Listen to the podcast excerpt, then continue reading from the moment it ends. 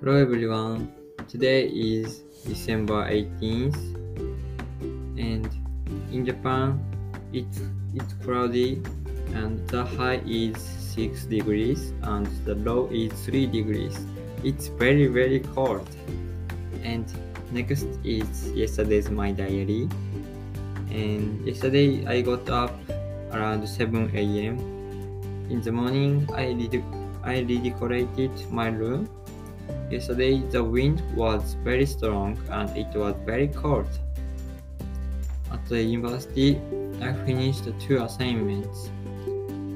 At night, I taught math to my friend. And before going to bed, I had a stomach ache and went to the bathroom three times. It's very hard.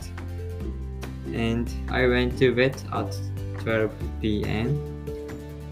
Thank you for listening for my diary. See you next day.